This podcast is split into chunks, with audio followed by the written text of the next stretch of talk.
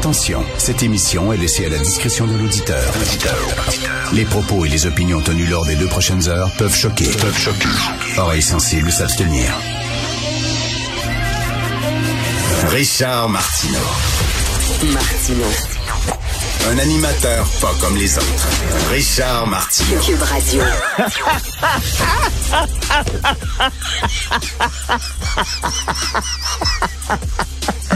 Anne Casabonne, toi.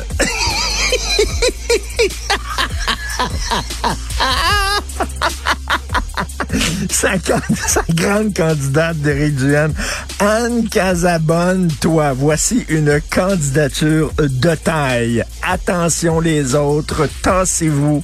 Si ça avait été quelqu'un qui critique les mesures sanitaires, on est tous tannés, on est tous d'accord, c'est bien. Aujourd'hui, dans le devoir, Éric Duhem, une entrevue, dit qu'il veut aller élargir sa base et aller chercher des gens plus au centre. Ben oui, avec Anne Casabonne. Ben oui, ben oui. J'ai hâte aux prochaines élections. J'ai tellement hâte. L'été va être long. J'ai hâte aux prochaines élections. Pourquoi? Parce que quand on va gratter le passé des candidats choisis par Éric Duhem pour le Parti conservateur du Québec, on va trouver des perles. Et ça, dans, dans chaque élection, dans chaque parti, hein, il y a toujours, tu sais, il faut que tu aies 100 que, que candidats. Fait que là, tu c'est la course aux candidats, puis t'as pas le temps, des fois, de, de passer au crible euh, tout leur passé, ce qu'ils ont écrit sur les médias sociaux, tout ça. Et on, on arrive toujours, les médias, à, à trouver des, des, des candidats euh, weirdo, des perles, dans chaque parti, dans chaque parti. Mais attends une minute, là. Là, avec le Parti conservateur du Québec, ça va être le Klondike, là. Partout où tu vas planter ton, ta branche de bois, il va y avoir du pétrole qui va jaillir, OK? Là? Ça va être hallucinant, les gens qui vont aller chercher. Alors, Anne Casabonne, toi, qui disait que le vaccin, c'est de la merde. Là, lui, son défi, c'est de dire, moi, je, ne suis pas le parti des coucous, je ne suis pas le parti des antivax. Je vous parle, vous, madame, monsieur, qui êtes vacciné, mais qui en avez ras-le-bol du confinement. Vous vous demandez pourquoi les salles de spectacle sont fermées. Vous vous demandez avec raison pourquoi les cinémas sont fermés, etc. Euh, vous voulez revoir le système de santé, c'est parfait. Alors oui, mais là, tu vas pas battre avec une fille comme elle. Je veux dire, puis elle dit, ben, comme, comme dit Philippe Vincent Foisy, elle disait, oui, mais c'était une satire, c'était une blague et tout ça. Je m'excuse, mais si, si elle n'a pas à rougir de ses propos, et si effectivement c'est une blague et tout ça, pourquoi elle a tout fait zapper? Pourquoi elle a tout enlevé son compte Twitter? Ça n'existe plus. Pourquoi? Comme si on l'avait pas. Tu sais, comme si personne s'en apercevrait qu'elle a fait, euh, qu'elle a enlevé son compte Twitter. Comme si ça aurait été Vraiment une surprise pour tout le monde. Vraiment, c'est n'importe quoi. Et Éric Duhem, euh, qui dit encore dans son entrevue au Devoir, il dit c'est épouvantable à quel point le système de santé est fragile. Euh, OK, oui, c'est vrai que le système de santé est fragile et ça date d'avant la pandémie, tout à fait. Et il y a plein de gens qui disent qu'il faut le revoir. Ça n'a pas de sens que ça prend quelques hospitalisations pour que soudainement ça pète de tout bord, tout côté. Mais actuellement, là, actuellement, on est au cœur de la tempête actuellement. Et c'est qui qui fragilise le système de santé? C'est qui? Ce sont les non-vaccinés. Regardez dans la presse aujourd'hui, il y a un gros texte qui se ramasse aux soins intensifs. On a interviewé plein de médecins. Ce sont en majorité des gens qui ont une comorbidité, c'est-à-dire qui sont très malades et là, ils pognent la COVID, puis là, ça les affaiblit encore plus. Ou alors, ce sont des gens qui ne sont pas vaccinés. Alors, c'est ça. Donc, c'est- exactement ça. C'est eux autres. Donc, s'il veut protéger tant que ça le système de santé, pourquoi il ne, pourquoi il ne dit pas aux gens de se vacciner? Parce qu'il est vacciné. Il est doublement vacciné. Je me demande même s'il n'est pas triplement vacciné, Éric Duhem. Il le dit, il avait consulté un ami médecin. Il avait longtemps jasé avec lui et son ami lui avait convaincu que la meilleure chose à faire, c'est de se faire vacciner. Pourquoi il ne le dit pas? Ça, c'est le mystère, Éric Duhem. C'est l'énigme, vraiment. Pourquoi il ne le dit pas aux autres? Moi, je considère, je vous ne force pas, mais je considère, moi, que la seule façon de s'en sortir et la meilleure façon de s'en sortir, c'est la vaccination. Il ne veut pas le dire. Il ne veut rien savoir, donc je ne sais pas comment, pourquoi euh, il veut rien savoir de ça. Euh, écoutez, on n'en a pas fini là, avec le virus canadien. Oui, le virus canadien, vous savez pas? Vous savez, au début de la COVID, on disait que c'était le virus chinois, on appelait ça comme ça. Puis là, les gens ont dit parce que c'est pas rien que la Chine. Bon. Mais là, ça a l'air que c'est le Canada qui est la cause de tout ça. Alors, la Chine, la Chine pardon, accuse le Canada de lui avoir transmis Omicron par la poste. La Chine affirme que le premier cas détecté du variant Omicron à Pékin trouve son origine dans une lettre envoyé à partir du Canada au début de l'année. Alors, c'est comme l'anthrax, là. On a envoyé la COVID. C'est pas la Chine qui a mis toute la planète dans la merde. Non, non. C'est le Canada qu'on a envoyé ça à Pékin. Il faut-il avoir du front tout le tour de la tête? Pendant des semaines, le régime chinois a menti à la planète en sachant fort bien que c'était une pandémie qui menaçait de se transformer, une, euh, une, épidémie qui menaçait de se transformer en pandémie. Ils le savaient. Ils ont gardé le silence comme le dit un journaliste de Global News, euh, ils ont demandé à tous leurs organismes basés à l'étranger d'acheter le maximum de masques et de les faire parvenir à la mère patrie, ce qui a causé, entre autres, une pénurie de masques dans plein, plein, plein de pays, parce que ces organismes chinois-là euh, en achetaient plein et envoyaient ça en Chine.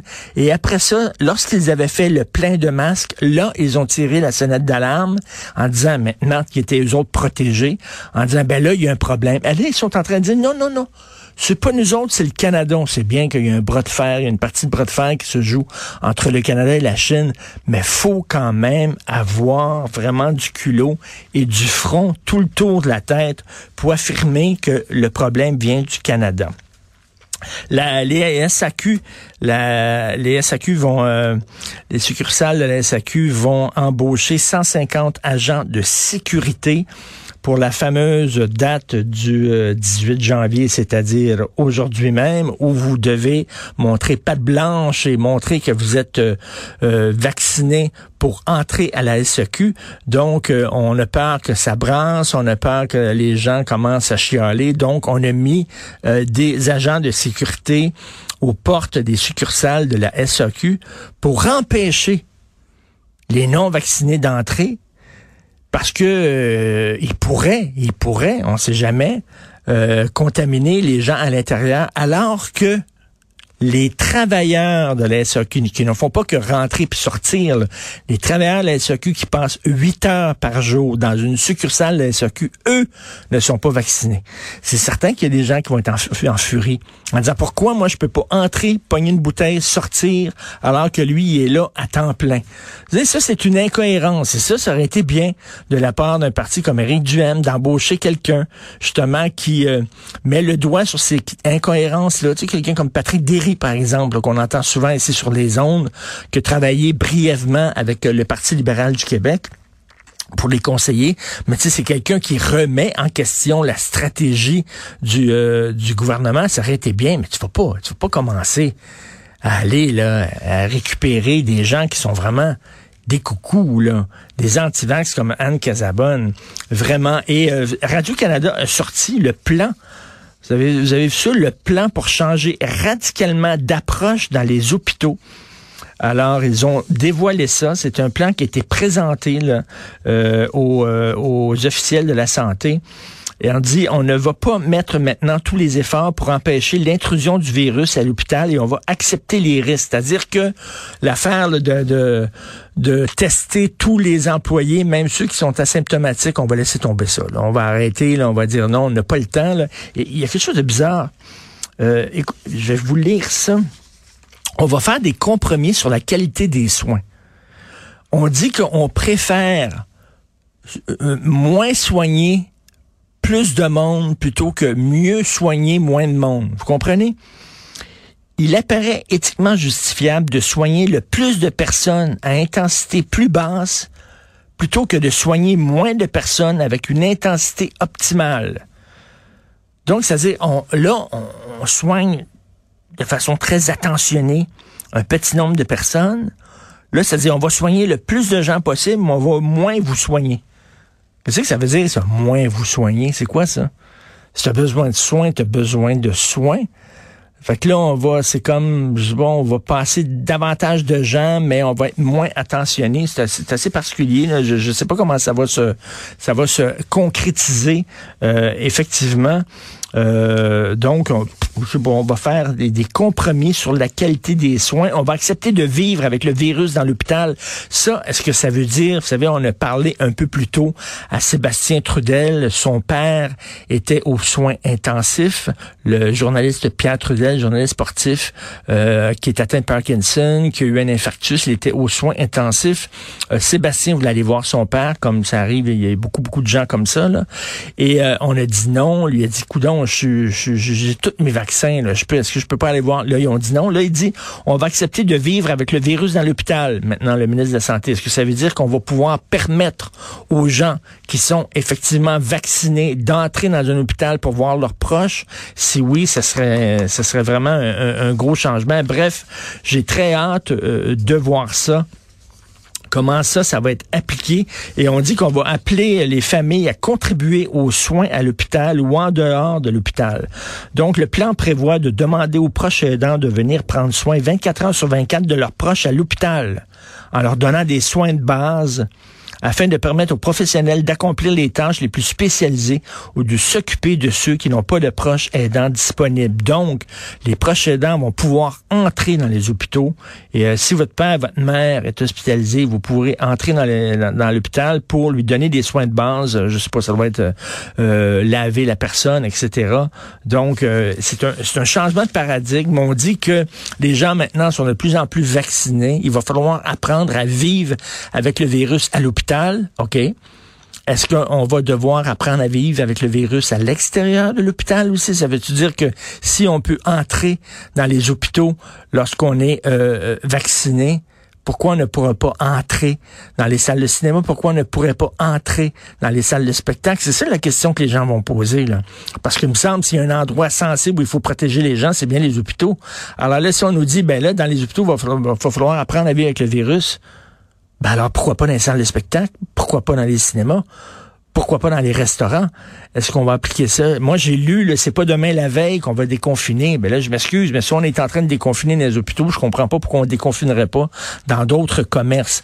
Bref, euh, il y a des questions qui se posent, hein, mais euh, vous avez vu aussi, les professionnels de la santé, ils disent, on est loin d'avoir atteint le pic, là.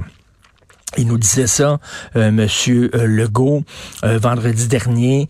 Euh, on va atteindre le pic là, très très rapidement. Là, puis après ça, ça va baisser. Puis tout ça, c'est pour ça qu'on retourne les enfants à l'école. Non non non non. Les experts disent on est loin du pic. Là. les hospitalisations vont continuer à augmenter. Le système va continuer à être menacé.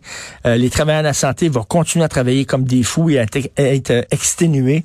Et dans le devoir, il y a une caricature où on voit François Legault qui a un masque, de, un casque de réalité virtuelle parce qu'il veut pas voir la réalité, il veut voir la réalité comme il souhaite qu'elle soit. Fait qu'il lui dit, oh, je vois la lumière au bout du tunnel. Puis on lui dit, non, mais ça, c'est parce que c'est dans ton casque de réalité virtuelle, tu vois ça. Mais dans la réalité, on est loin de la lumière au bout du tunnel. Bref, on va vivre longtemps avec le virus canadien.